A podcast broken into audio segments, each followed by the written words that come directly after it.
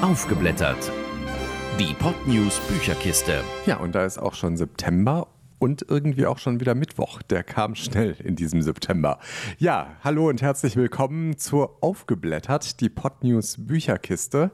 Ja, und ähm, Annabelle, bist du denn gut durch den Sommer erstmal gekommen? Mittlerweile muss man ja sagen, wenn man so ein bisschen rausgeht, wird es mittlerweile schon wieder doch etwas zapfiger da draußen, vor allem nachts. Ja, es ging jetzt relativ schnell mit dem Wetterwechsel. Ne? Also vor zwei Wochen war es ja wirklich noch hochsommerlich. Und ja, jetzt ist es schon deutlich frischer geworden. Aber ja, ich bin gut durch den Sommer gekommen, aber er ging total schnell rum. Also überhaupt das ganze Jahr alles verfliegt. Aber ja, Sommer war sehr schön bisher. Alles irgendwie so ein bisschen geblockter dieses Jahr. Aber gut, egal. Jetzt nähern wir uns jedenfalls sozusagen so langsam. Ich meine, wenn man so in die Supermärkte geht, man sieht es auch schon wieder. Weihnachtssachen liegen da teilweise schon wieder. Also es geht jetzt tatsächlich wieder dem Jahresende entgegen. Man mag es kaum glauben. Und es gibt natürlich auch das ganze Jahr über viele, viele Bücher. Gerade jetzt ist so auch das Herbstprogramm, was dann langsam schon wieder losgeht von den einzelnen großen Verlagen. Und äh, du hast dir aber auch zwei schöne Bücher rausgesucht, habe ich gesehen. Ja, und zwar geht es heute bei beiden Büchern im entferntesten Sinne um Selbstvertrauen. Also in dem ersten geht es darum, wie wir Selbstvertrauen gewinnen können. Das heißt, Vertrau dir selbst von Bodo Jansen. Und das zweite Buch ist was ganz anderes, aber es geht auch um Selbstvertrauen, nämlich äh, wie das aussehen kann, wenn das alles so ein bisschen ja krankhafte Züge annimmt, nämlich bei Donald Trump. Da besprechen wir als zweites das Buch von seiner Nichte. Da wurde jetzt auch ziemlich viel darüber geschrieben in den Medien. Und zwar heißt das Zu viel und nie genug, wie meine Familie den gefährlichsten Mann der Welt erschuf. Äh, ja, zwei sehr spannende Bücher. Äh, genau, aber dazu gleich mehr. Ja, das letztere war ja auch eines dieser ganzen Bücher, die Donald Trump äh, zeitweise am liebsten auch verbieten lassen wollte. Ja, genau. Hat aber anwaltlich dann doch final nicht ganz geklappt. Nee, kommen wir auch später nochmal zu. Die waren einfach ein bisschen zu spät dran. Das Buch befand sich schon in der Veröffentlichung. Äh, genau, aber dazu später mehr. alles klar. Jetzt fangen wir aber erstmal an mit Vertrau dir selbst und du schaffst fast alles. Ein Buch voller Hoffnung für alle, die an sich zweifeln, von Bodo Jansen. Reingeschnuppert. Das ist ja mal ein ganz schön langer Buchtitel. Ist das Buch genauso lang, Annabelle? Ähm, nö, das Buch hat eine ganz moderate Länge. Also weiß ich nicht, wie viele Seiten hat es denn auf jeden Fall jetzt nicht Überlänge. Was mich sehr überrascht hat, weil ich finde, davon geht man aus, wenn man den Titel liest. Man denkt wirklich, das ist ein ganz klassischer Ratgeber äh, mit Aufgaben, an denen man sich so ein bisschen abarbeiten kann. Äh, das ist es aber nicht. Also es ist keine Anleitung zu mehr Selbstvertrauen. Mhm. Und ich finde, im Titel wirkt es so. Ja, oder? das stimmt. Ja, wenn man hört, vertrau dir selbst, du schaffst fast alles, hast du absolut recht. Aber ist es dann eher ein Roman oder ist es eher eine Geschichte oder was ist es eigentlich dann? Mm, also es ist schon ein Ratgeber, aber es dreht sich um zwei ja, Hauptstories, wenn man das so sagen kann. Und zwar geht es da um zwei ganz spezielle Exkursionen. Einmal auf den Kilimanjaro und dann zum zweiten geht es um eine Gletschertour am norwegischen Polarkreis.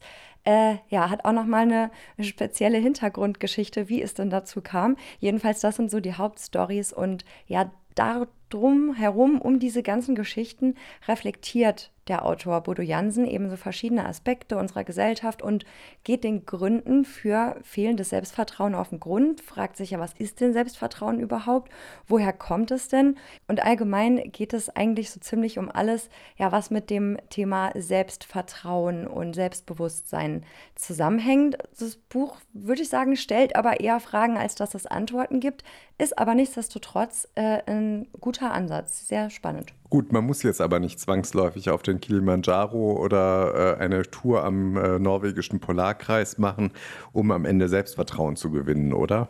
Äh, nee, deswegen hat er ja das Buch auch geschrieben, dass wir so ein bisschen daran teilhaben können, an den Erfahrungen, die er eben gemacht hat ähm, auf diesen Exkursionen. Und wie gesagt, diese Exkursionen, die haben auch nochmal eine super spannende Story.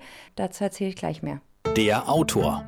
Ja, Bodo Jansen ist der Autor und Bodo Jansen kennt man immer wieder von verschiedenen Talkshows. Äh, da ist er, glaube ich, relativ viel unterwegs, zumindest kenne ich ihn daher. Und äh, da erzählt er auch immer relativ viel aus seinem Leben, ist aber gleichzeitig auch jemand, der meistens so gute Laune-Weisheiten zu verbreiten hat. Er selbst ist ja auch schon einiges durch in seinem Leben. Also erstmal ist er ja hauptsächlich Unternehmer. Er hat schon während des Studiums sein eigenes Unternehmen gegründet und dann später ist er ins elterliche Unternehmen eingestiegen. Obstalsboom, falls ihr das was sagt, Hotels und Ferienwohnungen haben die. Ja, vor allem in und, Norddeutschland, soweit ich weiß. Genau. Und da lief zu Beginn ja alles nicht so rund, wie er sich das vorgestellt hat. Ähm, er hat das elterliche Unternehmen übernommen und war dann am Anfang ja so der typische harte Unternehmerhund, wenn man das so sagen kann. Hat sich dann natürlich nicht so viel Freunde gemacht bei seinen Mitarbeitern. Ja, und hat dann halt irgendwann gemerkt, dass er damit nicht weit kommt. Und ist dann eine Zeit lang ins Kloster gegangen, und hat dann einfach nochmal seine komplette Sichtweise auf das Leben, auf die Unternehmensführung, auf Spiritualität und so weiter geändert. Und ja, und das hat seitdem so ein bisschen die Persönlichkeitsentwicklung für sich entdeckt, will da auch anderen Leuten helfen, weil er anscheinend selbst gemerkt hat, hey, das Leben ist viel einfacher, wenn ich weiß, wer ich bin, wenn ich weiß, wo ich hin will. Und ja, deswegen hat er auch das Buch geschrieben. Das Buch. Ja, Annabelle, du hast ja vorhin schon mal gemeint, dass es sich da jetzt nicht so ganz um das klassische Selbsthilfebuch äh, handelt. Aber was ist es denn dann? Also hast du jetzt irgendwie nach dem Lesen mehr Selbstbewusstsein bekommen? Gibt es da irgendwie Tipps zu konkret mehr Selbstbewusstsein? Oder wie sieht das aus? Nee, so konkrete Tipps oder Ratschläge oder Anleitungen gibt es nicht. So kann man sich das nicht vorstellen. Das ist eher eine Mutmachgeschichte oder zwei Mutmachgeschichten eingebettet in Reflexion. Und ja, Kern des Buches sind die beiden Expeditionen, über die ich vorhin schon mal kurz gesprochen habe. Und das Besondere an diesen Expeditionen ist nämlich, dass Bodo Jansen die gemeinsam mit Auszubildenden aus seinem Betrieb gemacht hat.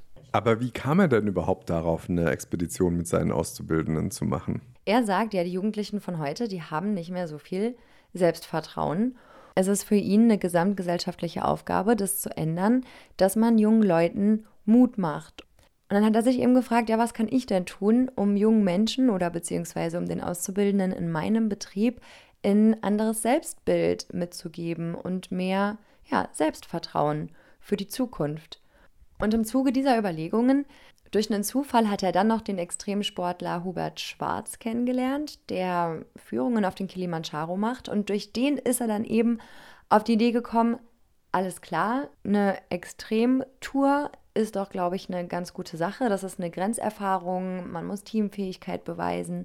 Ja, und er bietet das dann seinen Auszubildenden an. Die dürfen sich bewerben, komplett kostenlos. Ähm, es geht auch nicht um die körperliche Fitness, sondern es geht wirklich nur rein um die Motivation ja, er möchte ihnen einfach helfen, ein neues Selbstbild zu entwickeln.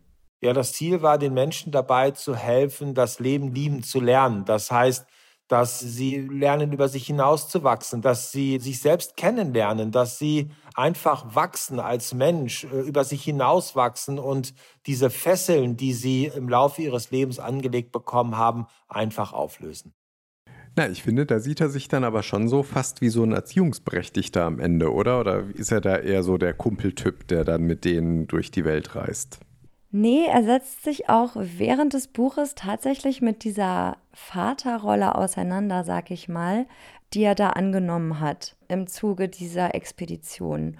Und man merkt, er muss das auch tatsächlich reflektieren, weil ich glaube nicht, dass er sich als Erzieher wahrnimmt. Er sagt ja selbst, es ist schon eine gesamtgesellschaftliche Aufgabe, irgendwie den jungen Leuten von heute Mut zu machen und ihnen zu zeigen, dass sie über sich hinauswachsen können. Aber dennoch gerät er irgendwann im, La im Laufe dieser Touren natürlich in diese Vaterrolle, womit er sich natürlich auch kritisch auseinandersetzt. Und hat er denn konkret festgestellt, warum es da vielen auch an Selbstvertrauen vielleicht fehlt?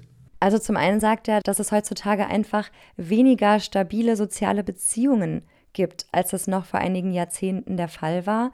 Also Kinder, bei denen nachmittags einfach niemand zu Hause ist. Oder auch das Umgekehrte, dass es einfach sehr viele Helikoptereltern gibt, also übervorsichtige Eltern, die ihren Kindern nichts zutrauen, was dann natürlich auch zu fehlendem Selbstbewusstsein bei Kindern führen kann, da die natürlich damit aufwachsen, oh, ich kann das nicht alleine, ich kann das nicht schaffen. Er sagt, Urvertrauen in unserer Gesellschaft ist wichtig. Allein schon unser Schulsystem, unser ganzes, ja, unser Ausbildungssystem auch, ist komplett auf Leistung aufgebaut.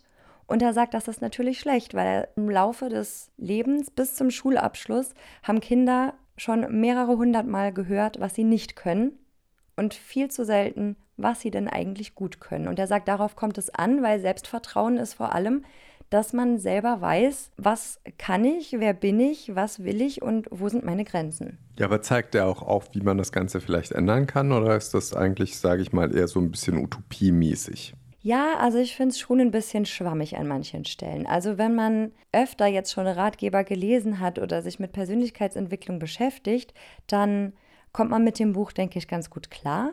Aber wenn man sich jetzt zum allerersten Mal mit Wie bekomme ich mir Selbstvertrauen beschäftigt, gibt einem das Buch, glaube ich, auf den ersten Blick nicht allzu viel, da es eben zu wenig konkret wird wahrscheinlich auch viel eben aus seiner Sicht einfach, ohne es jetzt wahrscheinlich alles irgendwie fachlich zwangsläufig zu begründen, oder? Es ist wahrscheinlich eher so aus seiner Sicht, wie er im Prinzip auch die Welt sieht, so ein Stück weit, oder?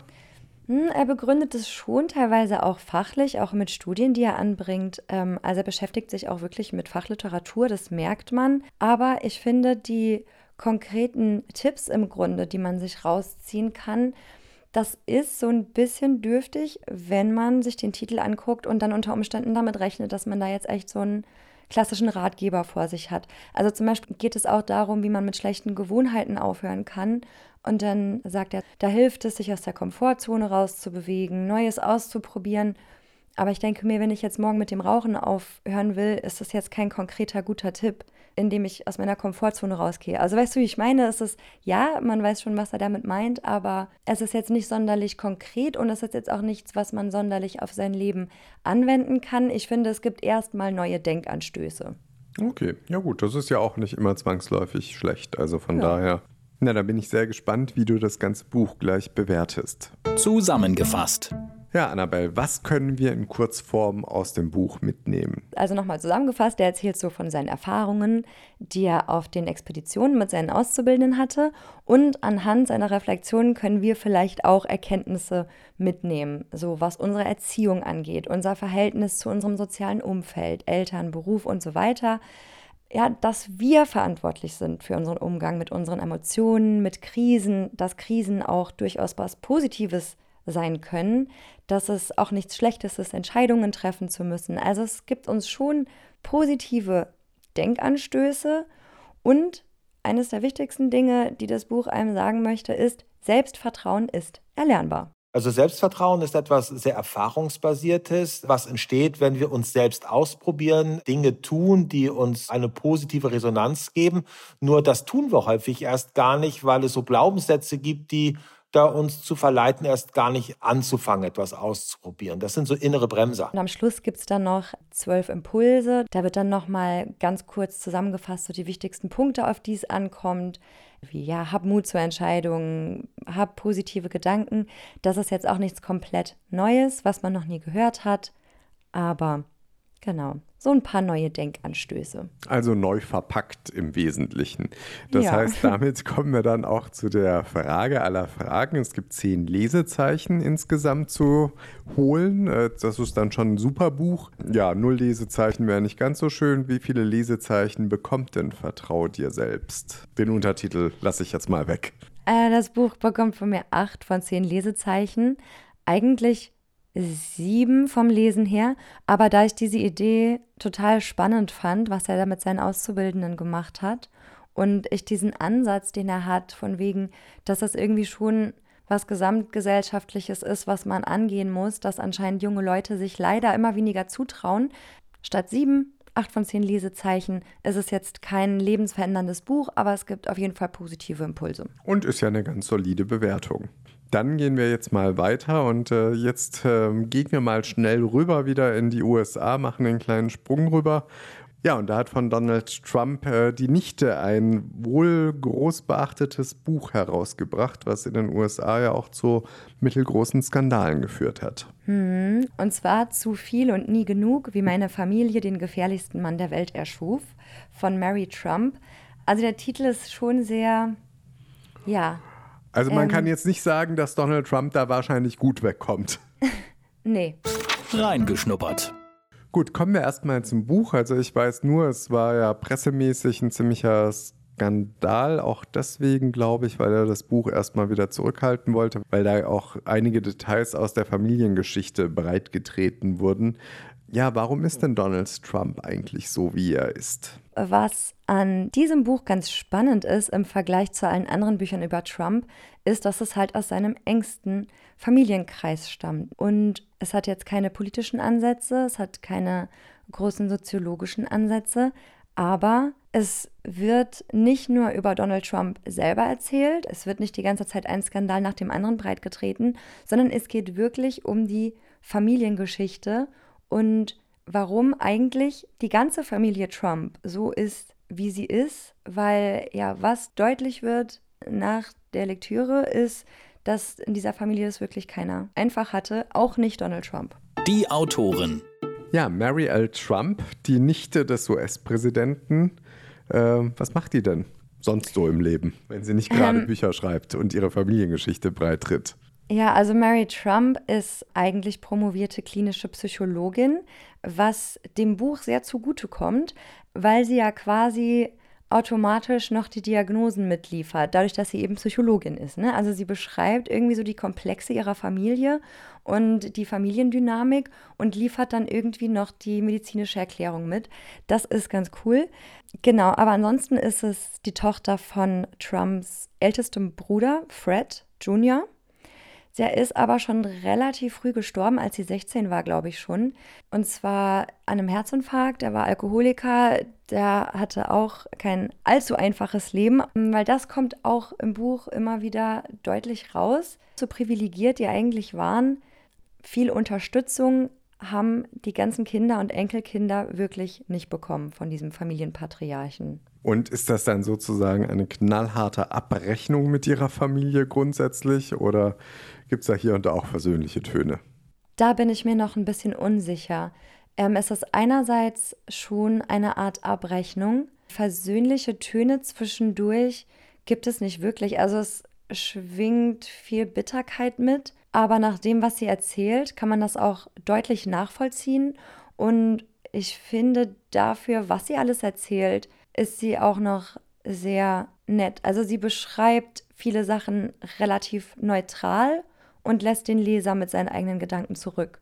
Also da muss sie auch gar nicht viel sagen.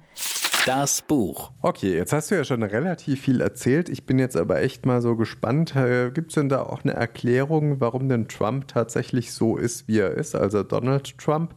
Und warum macht er denn Politik in erster Linie über Twitter-Mitteilungen und äh, tut damit auch immer wieder Verbündete vor den Kopf stoßen? Macht ihm das Spaß oder ist das einfach alles so ein bisschen, um sich selbst in den Mittelpunkt zu stellen?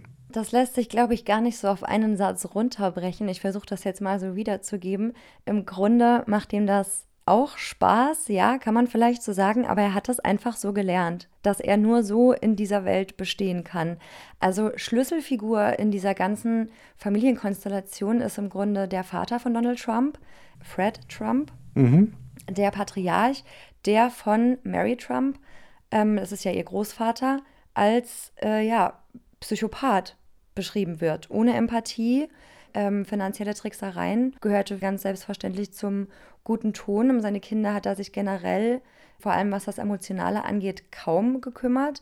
Er hatte Ansprüche an die Kinder, die ja kaum umzusetzen waren. Und das einzige Kind, das seinen Ansprüchen gerecht wurde, indem er gelernt hat, sich exakt so zu verhalten, wie eben der psychopathische Vater, war Donald Trump. Das sagt zumindest die Nichte. Verstehe, okay. Und zählt sie dann so auf, was da zum Beispiel Beispiele sind oder wo sich das äh, irgendwie so ein bisschen gezeigt hat? Vielleicht auch aus Donald Trumps Leben? Ähm, ja, also es fängt da schon ganz früh an, indem er irgendwann anfängt, zum Beispiel seine Geschwister zu schikanieren. Weil der Vater das eben immer macht. Der Vater hat wohl immer sehr viel Spaß daran, auch seine Kinder bloßzustellen oder überhaupt andere Menschen bloßzustellen. Das übernimmt Donald Trump wohl auch schon relativ früh. Dann später wird natürlich der Narzissmus, den man heutzutage ja irgendwie auch noch bei ihm sehen kann, immer deutlicher. Dann, dass seine Unsicherheiten, die er als Kind hat, im Laufe seines Lebens dadurch überspielt werden, dass er einfach so tut, als wäre er der beste, schlauste und ähm, fähigste Mann der Welt.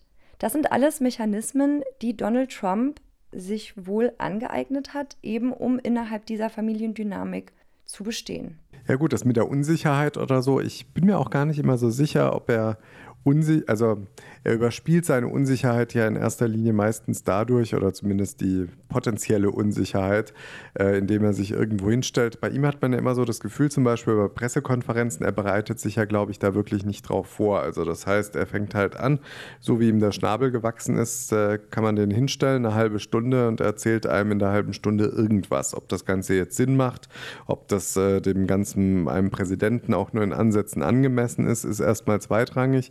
Erzählt ja dann auch immer mal wieder schöne Geschichten parallel, äh, wie er sich eben sozusagen die Welt zusammenreimt.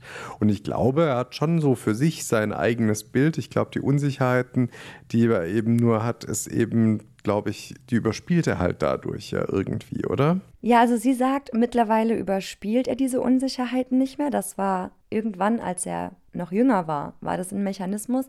Mittlerweile glaubt er das tatsächlich selber. Also wenn er uns erzählt, er ist der beste Präsident seit, weiß ich nicht, denkt er das tatsächlich. Und sie sagt auch, dass das auch zum Teil daran liegt, dass er einfach wahnsinnig viele Leute in seinem Umfeld hat, die ihn darin unterstützen. Und das war wohl früher in seinen jungen Jahren immer der Vater, der gesagt hat, ja, das ist ganz genau richtig, wie du das machst und deine Meinung ist richtig.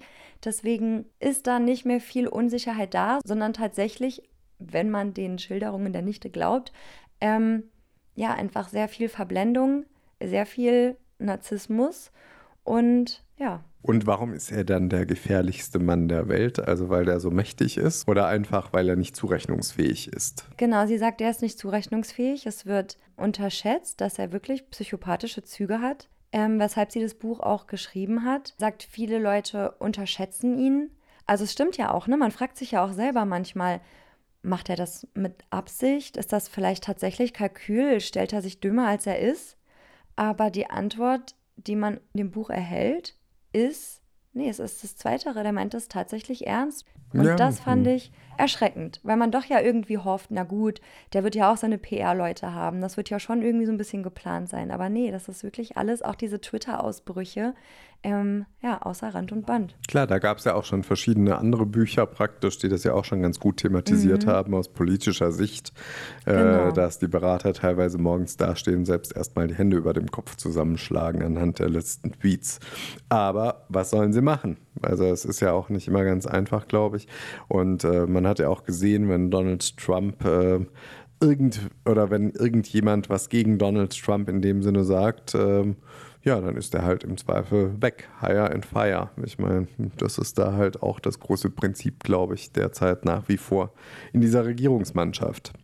Ja, und ich, die Zeit hat das ganz schön geschrieben. Die Zeit hat nämlich gesagt, dass ähm, dass es nicht wirkt wie eine Abrechnung, das Buch, sondern dass Mary Trump eher so ein bisschen versucht, so die Deutungshoheit über die Geschichte ihrer Familie zurückzubekommen. Weil da ist wirklich einiges schiefgelaufen. Also Mary Trump musste sich dann auch mit ihren Tanten und Onkeln um ihr Erbe streiten, weil ihr Vater ja bereits verstorben war. Also wirklich sehr unschöne Dinge, die in dieser Familie vorfallen. Und da herrscht wirklich irgendwie keine keine Nähe und keine gute emotionale Beziehung zwischen den einzelnen Personen.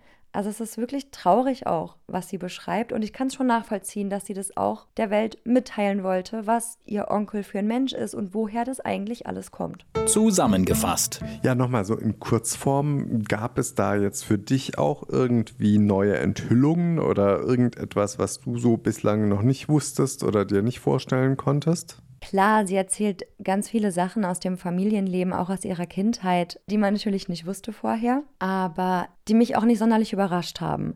Es ist schon sehr erschreckend, ja, weil man mehr über den Menschen Trump erfährt, sagen wir mal so. Und ja, das Fazit ist im Grunde, auch er ist ein Opfer der Familienstruktur und besonders von seinem Vater, so wie auch alle anderen seiner Geschwister.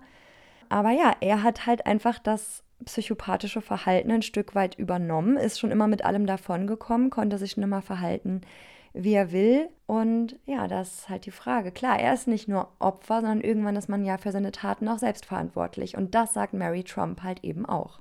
Okay, ja, dann lass uns aber auch schon direkt zu der Bewertung kommen. Wir haben zehn Lesezeichen, auch dieses Mal wieder zehn ist Bombe, null ist nicht so gut. Wie viele Lesezeichen gibst du denn diesem Buch? Also ich gebe dem Buch 10 von 10. Wow. Ähm, Okay. es lohnt sich zu lesen, wenn man sich natürlich für amerikanische Politik interessiert. Wenn man damit jetzt gar nichts am Hut hat, wenn man einfach nur Lust hat auf Gossip über Donald Trump, dann ist das Buch nicht allzu ergiebig. Das Buch geht wirklich sehr tief in die Psyche von ihm und ja, zeigt einfach, warum die Dinge gerade so sind, wie sie sind. Man sollte sich aber schon grundsätzlich dafür interessieren. Dann lohnt es sich und dann hat man auch Spaß dran. Ich glaube, dir wird es auch sehr gut gefallen. Klingt gut, auf alle Fälle. Ja, ich hatte es mir auch schon überlegt, ob ich es mir ähm, kaufe und äh, lese. Okay, gut. Dann, ähm, ja, habe ich ja schon mal was zu tun. Im Zweifel werde ich mal schauen, ob ich das Buch mir jetzt auch irgendwie durch. Äh, nee. Ja, dann habe ich ja schon mal eine Aufgabe. Ich glaube, ich werde mal später noch äh, in den Buchladen meines Vertrauens gehen und äh, mal schauen, ob ich das irgendwie dann im Laufe der nächsten Zeit noch durchlesen kann. Ist ja auch nicht mehr allzu lange. Ich meine, der November steht jetzt auch schon fast vor der Tür. Und ähm, dann haben wir die großen US-Präsidentschaftswahlen. Sind wir mal gespannt, was äh, dabei rauskommt und vor allem, was der Wahlkampf jetzt in den nächsten kommenden äh, ja, acht bis neun Wochen noch so bringt mit äh, Joe Biden. Ja, ich bin auch super gespannt. Also das war auch ein Grund, warum sie das Buch jetzt auch veröffentlichen wollte, noch vor den Wahlen. Sie ist übrigens Demokratin und hat das letzte Mal auch Hillary Clinton unterstützt. Also ja, ich bin auch gespannt, wie es ausgeht. Was denkst du? Naja gut, ist tatsächlich schwierig zu sagen. Also es kommt wirklich so ein bisschen drauf an. Da gibt es ja auch so verschiedene äh, Vorhersagen praktisch, wie das Ganze ausgehen kann. Nach der einen Vorhersage, die in den letzten Jahren immer gestimmt hat, äh, demnach müsste es äh, Joe Biden werden und nach der anderen Methodik, äh, da wird es tatsächlich nochmal Donald Trump. Also es ist tatsächlich so ein bisschen offener dieses Jahr. Und der Hintergrund ist halt einfach der, zum einen kann man ihn nicht immer so ganz genau ähm, praktisch konkretisieren oder eben auch einordnen und zum anderen seine Wähler genauso wenig. Und ich meine, dann ist es halt auch so, in den USA zählt ja nicht die Mehrheit am Ende, sondern es zählen halt die Wahlmänner, die halt aus den einzelnen Staaten zusammenkommen. Und ähm, deswegen hat da eben auch die Mitte der USA ähm, ja durchaus ein gewisses äh, Potenzial, eben das Ganze dann letztlich auch ähm, ja die, im Prinzip die ganze Wahl letztlich auch zu entscheiden.